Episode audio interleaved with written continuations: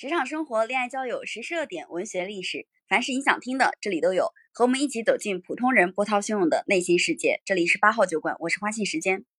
我是阿梅。今天的这个话题呢是孔乙己文学火了，如何评价高学历是我脱不下的长衫？呃，这个呢其实已经是大概十几天前的一个热点了，但是我们觉得还是蛮有聊一聊的必要性的。呃，大概在十几天之前呢，有一位叫失意书生的微博网友，他发了一段话。这段话呢登上了热搜，引来了非常非常多的年轻人的共鸣。嗯，他说这句话呢是学历不但是敲门砖，也是我下不来的高台，更是孔乙己脱不下的长衫。那很多网友呢在这条微博下面评论说：“少年不懂孔乙己，读懂已是书中人啊。”因为最近的就业形势整体来说非常的严峻，呃，今年二零二三年据预测，整个北京的硕博毕业生已经要赶上，就是已经要超过本科毕业生的整体数量了。而新一代大学生毕业之后，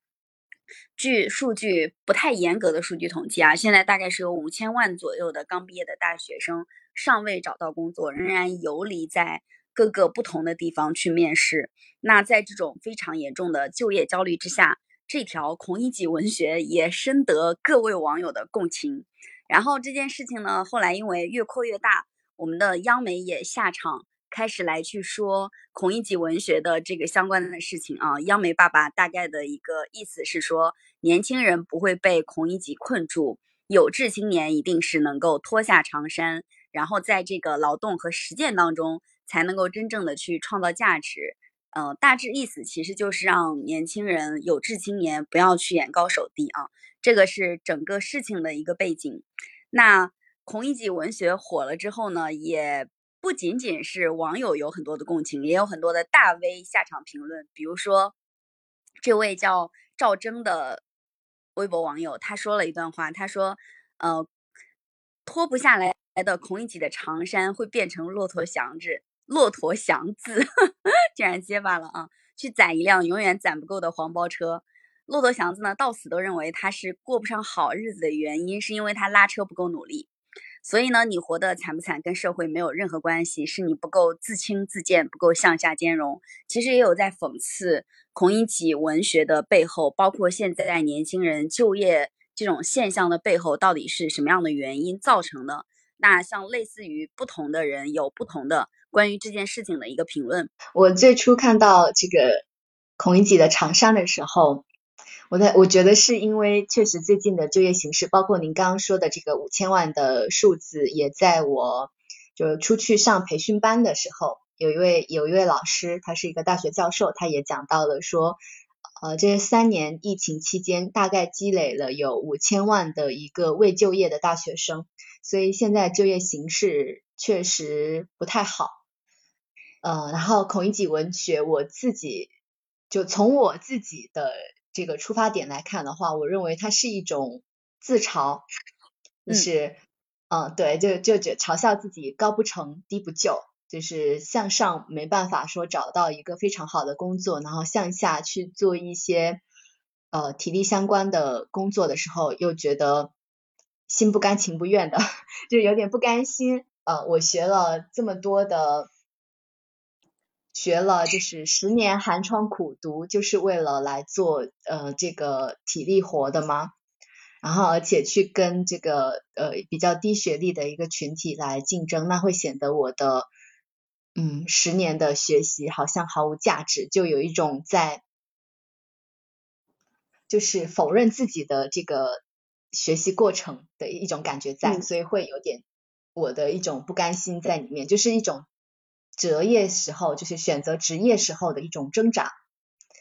然后我觉得，嗯，最近的这个宣传的舆论的这个风口转变的也是挺快的，因为我在大概二二年年底的时候，就是春节前有看到一篇文章，是一位呃在大厂工作了很长时间的一个女生，然后呃她觉得非常心非常的累，然后而且就是。嗯，疫情期间大公司的效益又不太好嘛，所以很多公司都比较变态，所以他就他在那段时间就辞职了。然后辞职了之后呢，他去星巴克工作，他跟现在的年轻人一样，有这样的一个想法，就是想去一些呃不那么精神内耗的地方，就纯纯是就是我出一个体力，我就可以换取呃一些工资的地方。但是两周之后，这个女生她就离开了星巴克，啊，为什么呢？因为她在这两周的工作过程中，觉得说。非常对体力、对身体的消耗是很大的，然后每天都非常的累，而且觉得说整个就是体力活不仅繁重，而且制度是很死板的。像这种连锁的店，它可能会对你的整个操作过程都规范的非常的死板，然后呢，同事之间又非常的冷漠，所以呢，他就很快就离职了嘛，然后又重新投入到找这个白领工作的过程中，然后到现在。我感到很奇怪，为什么舆论好像突然开始鼓励这种呃大家去找这个体力活，然后向下去兼容的这种情况？因为最近确实有很多的，就是一些推文或者是一些呃人出现，就包括我身边我楼下的这条小吃街上，都有很一些年轻的朋友，然后开始。推出一些就是装扮很比较网红风的一些小摊，然后卖一些网红食品，呃，包括说什么网红烤苕皮、糯米饭，就是突然在网上火起来的一些地方小吃，然后还有美甲呀，啊，包括前两天有看到一个新的摊，是一个女生，她推着这个露营车在卖这种呃包裹好的鲜花，然后。呃，按我自己的经验的话，这些临时突然出现的装扮的很精美的小摊，它会在过一段时间之后消失。然后他们可能，我在想说，也许他们就是呃从某某一个办公大楼里面离开的白领，然后再呃做一些这样的小小的创业吧。然后也有也有一些人，就是呃我最近看到的案例哈，比如说某。本科毕业的男生去当了保安，然后他这个保安呢还是没有五险一金的，然后每个月的薪资是三千四左右，然后他觉得说这保安的工作就是呃没有没有什么日报、周报、月报，然后每天想的事情也比较少，然后就有有一种进入少走四十年弯路的养老生活在向他招手的感觉，然后。还有包括说什么去摇奶茶呀，因为小红书上有非常多开始涌现的特别多这样的一种呃择业的方式吧。然后包括说某九八五的毕业的学女学生，她开始去宠物店里面洗宠物狗，然后她觉得说每天撸狗，然后也没有呃不用说下班之后这个时间就属于自己了，然后没有没有像以前在。大厂里面工作，下班之后还很焦虑，啊，所以就是，就这整个舆论的风口好像就转变了。但是我觉得这种转变就有点奇怪，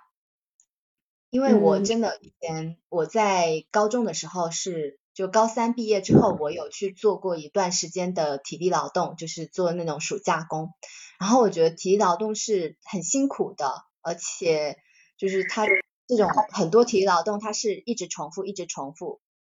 它就意味着就是很长一段时间你只做手上的这一个事情，然后长时间之后整个人是非常麻木的。然后我就觉得说，呃，体力活这种工作虽然精神内耗少了很多，但是也有不好的地方，比如说你你整个人会。麻木，然后而且一般这种体力活，它的工资也是比较低的，职业发展很有限。就我不知道，呃，到这种去做体力活工作的这些人，他只是想缓一缓，还是真的把它当当成了一种可以长期发展的职业？如果是后者的话，我觉得坚持不了多久的。嗯，有没有人他已经坚持了很久，或者他一直在做呢？就是我最近其实也关注了很多。嗯，相对来说，不管是年轻的一代，还是跟我们这样毕业可能大概五六年左右时间的人，很多人都从大厂离职。嗯，刚好前两天也看到有一个女生，她在小红书上发的视频，就是她在洗车店里面去给别人洗车，然后洗车这件事情呢，一天大概日薪是四百八十块钱。嗯，她说尽管觉得非常非常的累，但是呢，他的这种累是外向的，是能够向外散发的。如果是在公司里面工作，所面临的那种累，它是一种心理上的抑郁，心理上的累，所以他觉得洗车这个工作非常的不错。包括前段时间，其实也有两位，我记得是，嗯，二幺幺二幺幺大学毕业的中传，应该是中传毕业的两位学生，当时不是也上上热搜嘛？他们毕业了五到六年左右的时间，一个呢存款是五千块钱，还有一个呢是，呃，上一份工作是在火锅店里面打工。当时这个视频在 B 站火了之后，迅速的就开始在全网爆，包括这次央媒他评价孔乙己，就评价孔乙己文学的时候，他也引用了这两位大学生的案例。我自己个人是认为，呃，他们在视频当中表现出来的那种开心和快乐是很纯粹的，就是他可能确确实实非常的开心和快乐，而且他以这样的生活方式已经度过了五年的时间，他并没有真的觉得。这个事情是不可持续的，应该是有一部分的人确确实实是出于体验生活的方式摆了小摊，然后做了一些体力劳动。嗯，那也有一部分的人，他可能未来就是要面临这个社会上不需要那么多的脑力劳动人才。由于我们国家的整体的人员的这个学历水平逐渐的在提升，然后人员学历的，就是人员的这个，就是大家的这个大学大学毕业证就是越来越不值钱了呀。未来越来越不值钱的情况下，没有那么多的高智商脑力劳动让你去工作，其中就是有一部分的人必然会面临要从事体力劳动的这么一个事儿。啊，刚好直播间的这位勇说，我觉得很丢脸。然后我也看到，呃，在那位脱不下的长衫的这个孔乙己文学的下面有网友评论说，如果我没有上大学，那么我去奶茶店工作，或者我去做美甲师。我都觉得很不错，但是呢，我已经拿到了这个毕业证，我已经上了大学，这对我来说就会变成一种很难很难去做出的选择。特别是有一个女生，她讲到我非常喜欢美甲，但因为我大学毕业了，如果我真的去做一个美甲师，我的家里人会非常的不理解，看不起我。我觉得这种枷锁是，就是实在是太。呃，太严重了，就这个枷锁。实际上，你应该是大学毕业之后，你应该是有了更多的选择，而不是说我必然只能去做其中的某一些的事情。嗯，嗯，如果学历真的成为了这个枷锁的话，那我觉得很不应该，因为我。因为，呃，就我自己的想法，我觉得上了大学的人，他应该是有更自由、更开放的思想啊。当然，我我也比较狭隘啊，我这个想法本身就比较狭隘，不适用于所有人，应该做出这样的判断。但是我觉得，呃，上了大学应该是，就是大学，我觉得是一个很自由的气氛的。就很很自由的一个学习的地方，然后给予的应该确实像你说的，它应该是给予你更多的一个选择，而不是说反而真的成为了你下不来的高台。如果就是一个人他真的就是发自内心的很喜欢美甲师这样的一份工作，那他作为一个大学生去从事美甲，他可能比别人也可以更有想法，或者更有竞争力，或者是说可以给一些。比如说会制出一些新的图案啊，或者是呃对这个行业可以有一些新的想法，那不是很好吗？这是我能想到的，说比如说一些高学历的人群去从事一些呃体力比较就就是这种重体力的工作的时候可以带来的一个好处。但是我我始终认为说它可以作为个体的一个选择，但不应该成为一个潮流。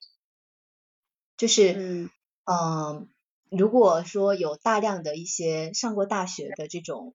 学历相对来说比较高的一些人群，他去选择呃体力来换金金钱的这种工作，那会不会挤占了一些低学历人群的就业岗位呢？我是有一个这样的想法。嗯，确切的说，我感觉这种现象它应该不能称之为是一种潮流。就是大家应该不是为了去赶潮流才这么去做，而是被动的，就是大概率上是一种，嗯，我因为在现有的工作条件下或工作环境下并不开心，所以呢，我去选择脱下长衫嘛。简单来说就是脱下长衫。也有一种情况呢是，呃，我在现有的这种选择之下拿不到很好的结果，比如说找就是找不到对应的很好的工作，那我去厂里面打个螺丝，对吧？也有这样的。它应该不是一种刻意的想追一下潮流，而是现在整体的大的一个就业环境，包括工作压力、社会的焦虑。特别是我们现在，嗯，房子焦虑，什么结婚焦虑、年龄焦虑，各种各样的焦虑，一股脑往你脑门上扑的时候，那我现在有一个暂时性的或者是长期性的，啊，让自己身心更加舒坦的方式去做，就比如说，就是当个保安，那当保安挺好的，当保安，嗯，又不用在公司里面去思考那么多需要思考的东西。然后呢，工作的时间也有一定的长度，而且可以，就是可以有一些时间真正的去欣赏一下这个世界上最免费的最好的东西，什么天空啊、花鸟呀，嗯，就是我感觉对于很多人来说，它不是一种刻意追寻追寻潮流，而是他不得不有的一种选择，但它仍然是选择的一部分。那它会不会挤占？呃，对应的原本，比如说可能学历不高的人才能当保安，现在学历高的人都开始选保安的工作了，到底是不是一个对别人就业空间的挤压？我感觉这个还是要另看的，因为对于那些嗯学历不高的人，首先在我们国家现在整体的教育不断在普及的情况下，人数越来越少了，就人数越来越少了，我感觉不一定是一种挤压，而是因为。高学历的人逐渐变多了，嗯，原本那些做体力劳动的人，假如说十四亿人口当中，嗯，有八个亿人口都是要做体力劳动的，但是现在因为高学历的人变多了，还是八个亿，只是说你的学历高了而已，不一定是一种挤占。嗯，啊，但是我还觉得说，呃，如果是在就是就业比较难的情况下。把这种体力活、体力工作岗位作为一个呃过渡期，或者是说很多人在公司里面上班上的很累，然后想跳出来缓一缓，这也是一一个比较好的选择。但是应该是要谨慎的思考之后再来做这样的事情，因为啊，我比较担心的是，就是你在一些体力岗位上，然后做了一段时间之后。你可能跳不回去了，就是因为我之前我在上一份工作离职的时候，我当时想说我要去一个轻松的岗位上，然后我当时甚至啊，我当时认为的比较轻松的岗位，比如说行政，就是 我觉得行政的岗位上的呃姐妹们可以准时准点的下班，让我很羡慕。然后呢？平时操心的事情也比较少吧，啊，然后我我投了一个行政的岗位，然后那个人那个 HR 也联系我了，问我要不要去面试，然后我想啊，我当时真的很认真的思考了一下，我觉得说，如果我去到了行政岗位上，而且在那个岗位上做了一段时间，我可能再想回来原来的岗位上，我可能就是会不太跟得上。当下的一些就是这那个岗位上新的一些讯息了，然后呃而且会手生嘛，有这样的想法，而且呃那个 HR 可能会在面试的时候问我说，呃为什么会突然从这个岗位跳到那个岗位？你是不是对自己的职业生涯的规划很不清晰呢？对，然后出于这样的一些自己的一些考量，我又没有没有去面这个行政的岗位，所以我认为说，如果真的很想。就可以当成一段时间的体验，但是啊，还是对自己的职业生涯还是有自己要有自己的一个规划跟想法的。跳出去太久了，可能真的会回不来。嗯，这个确实非常的对，就是你在做这个选择的时候，你就要意识到，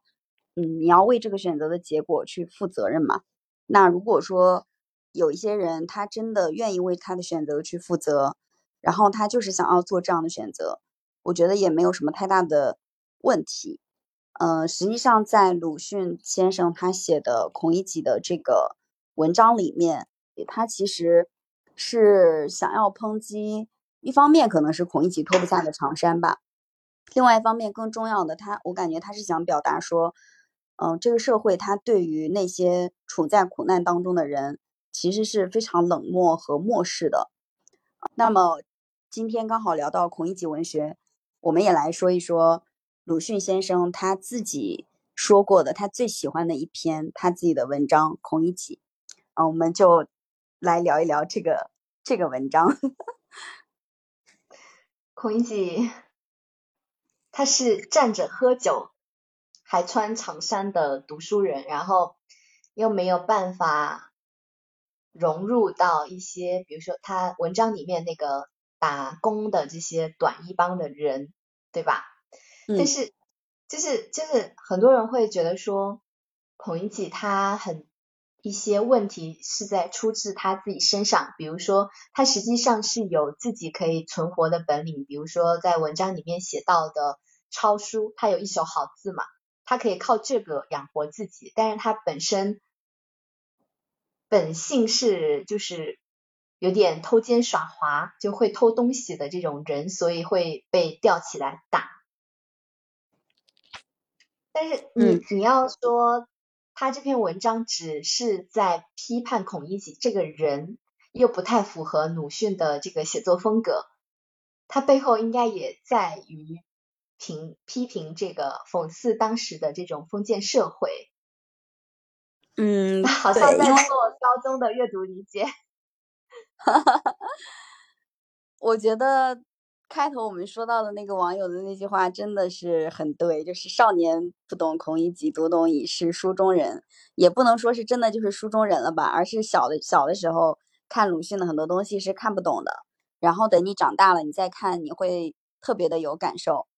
就是孔乙己他在店里面，呃，喝酒这个事情，不管是他他是被打了啊，他是剽窃，他是偷窃了别人的东西被打了。还是他总是满口的知乎者也啊，多乎哉不多，总是会遭了遭到各种各样的顾客的，就是审笑，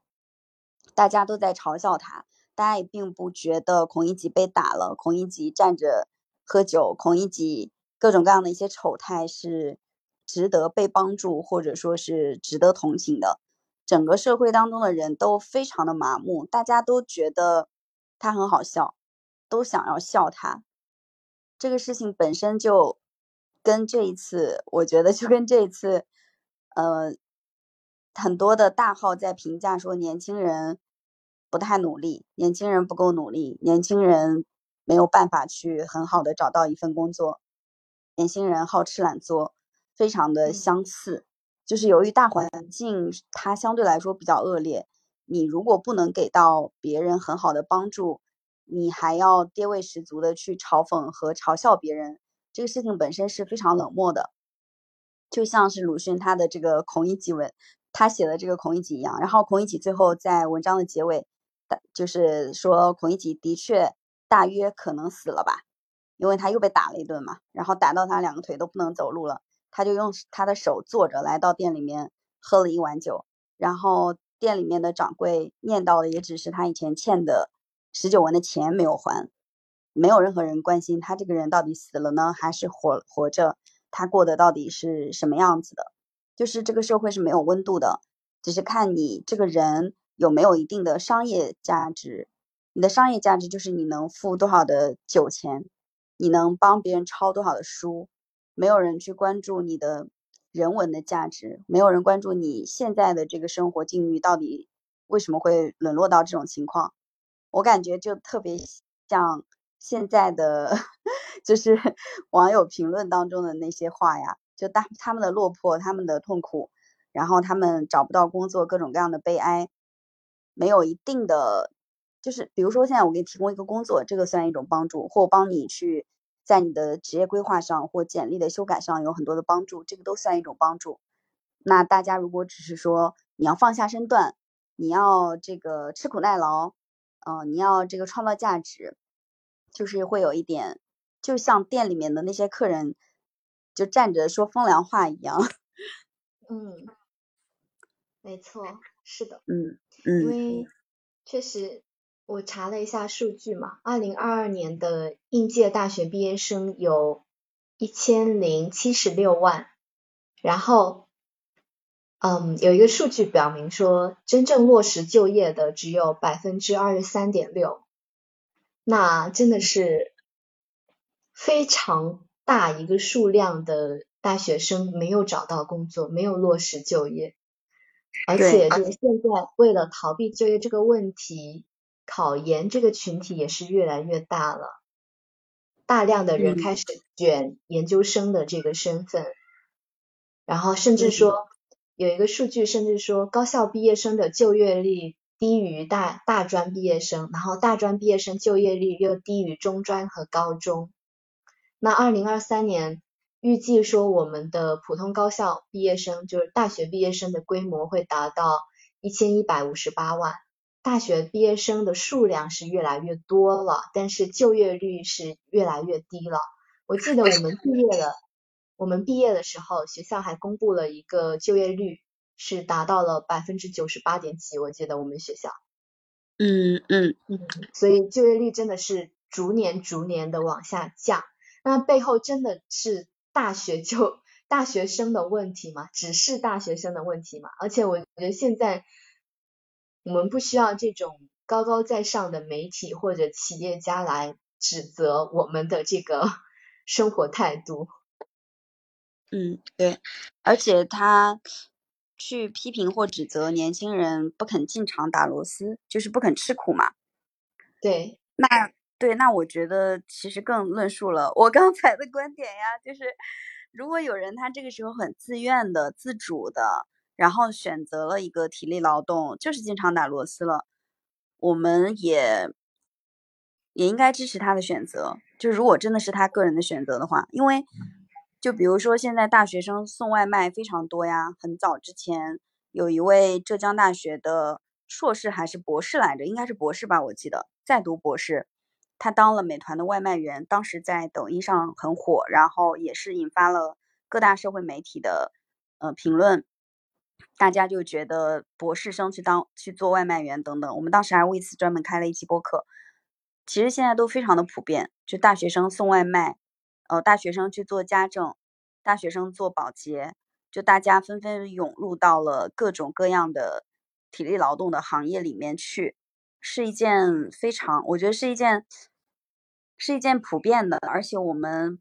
我们其实是可以支持的一个事情，就是你用自己的，你用自己的双手让自己养活自己，就是一件很好的事情啊。我记得我上，呃，大学毕业的时候，我当时看了艾拉的那个主编小雪她写的一个书，然后她的书当中有一个人，有一个读者是一个非常年轻的。也是一个大学生，他问了一个问题，他说：“我现在呢经济条件非常的不宽裕，嗯，但是呢我又很想要去在科研或者说是在嗯学习这件事情上有所进益，那么我现在到底是先工作还是先读研呢？”然后小雪没有给他任何模棱两可的回复，直接就跟他说：“先工作，就因为你经济不宽裕啊，经济不宽裕的情况下，你先养活自己，这个才是你最大的自尊自爱。”而不是先先去想那些有的没的，他就非常直截了当的给到了这样的一个回复，很很坦诚。先不说这个回复的正确与否，但我觉得是解决了很多人的内耗和焦虑的。就大家的内耗和焦虑就来源于我又有这身长衫，我又会写回字的六种写法，然后呢，我还要去店里面跟别人一起站着喝酒，或者说是去呃做一点体力活，是不是就？显得我的学历没有什么太大的用，我白读了一个白读了一个大学，家里人或社会上对我的评价都会很差，别人对我的眼光会很异样。其实我感觉是没有必要的，我们也应该更多的去支持年轻人，敢于去做他们想做的事情，或者他们也许有时候是不得不做的事情。嗯，实际上我是比较担心。没有想清楚就一头扎入某一个岗位上的工作，呃，他可能就像刚刚聊天区里面勇说的这个，就是要好好利用应届毕业生这个光环。嗯，就是我自己的感觉是这样的，就是当你毕业之后选择了一个行业，选择了某一个岗位，然后而且你在这个岗位上做了一段时间，然后你再去跳槽的时候，你会发现要跳出这个行业是跳出这个行业，跳出这个领域是有难度的。嗯，就嗯累的。嗯嗯，对对对，所以应届毕业生这个身份有时候真的。它很重要，就是你的第一份工作，你是你做了什么样的选择是很重要的。对，然后如果你一开始你毕业之后，你就想你就想找说我找不到工作，然后我就直接去选择一个体体力劳动，你可能要想清楚，说我这个体力劳动我要做多长时间，然后我真的要做一辈子吗？或者是说我在这个呃重体力的这些岗位上。想清楚说自己之后的一个发展路径，比如说我去摇奶茶，是我以后是不是想自己开一个奶茶店？那如果我想自己开个了奶茶店的话，我是不是应该了解它整个店铺的运营，然后包括各种各方面，比如说采购、盈利模式等等，对吧？而不是你真的只在只在这个岗位上，你就只专注于摇奶茶一件事情。就跟之前我我一个表妹，她就就是。嗯，毕业之后他去服装店工作，然后他在服装店的时候，我就一直跟他说，呃，就是你在这个服装店，你要想想你以后要做到什么程度。如果你真的就是你你是会卖一辈子衣服吗？你不可能卖一辈子衣服的。然后你应该在卖衣服的过程中，你看一看你的店长他是怎么工作的，然后看一看你身边的人他是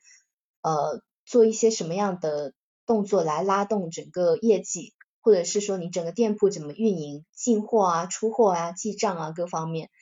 然后呢，就是我一直有跟他交流这些东西。呃，他目前的话，因为他是中专毕中专毕业之后就出来工作了嘛，然后他目前已经是呃一那个店铺的店长了，所以我觉得就是一些就是收入比较低或者是体力劳动的话。也真的是应该想清楚，而不是真的只专注于你慢慢体力就好了。嗯嗯，对这一点我我也特别的赞同。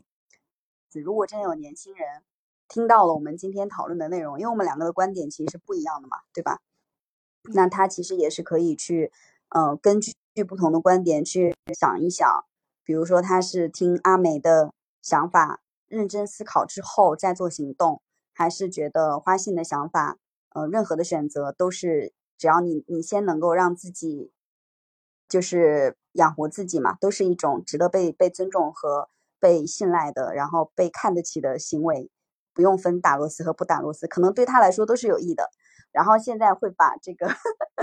这个事情给搞成风向只能导向一种，那就是我们坚定的支持我们的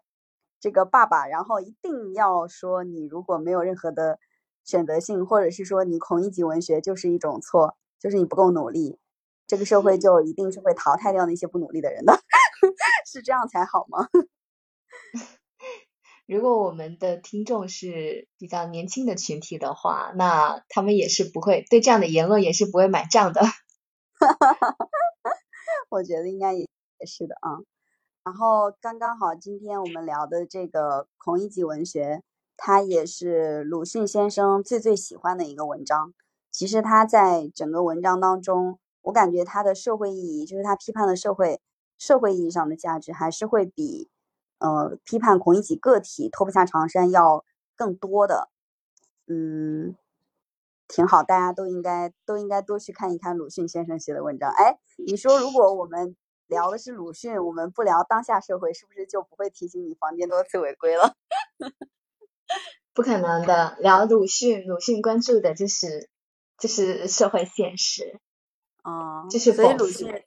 哦，所以鲁迅如果生活在当代，他的文章还能发布吗？嗯，我们现代的知名的作者里面没有这个文风的，对吧？没有，没有人，没有人这么写，没有人这么敢写。对，那你刚刚那个问题。那你刚刚那个问题就可以得到解答了。好，那我们今天的这个话题呃，孔乙己文学火了，如何评价高学历是我脱不下的长衫？基本都聊到这里。那如果最后再给一些刚刚毕业的，或者是已经毕业几年的人一点小小的，也不叫建议吧，我觉得应该叫想对大家说的话。那阿梅会怎么对他们说呢？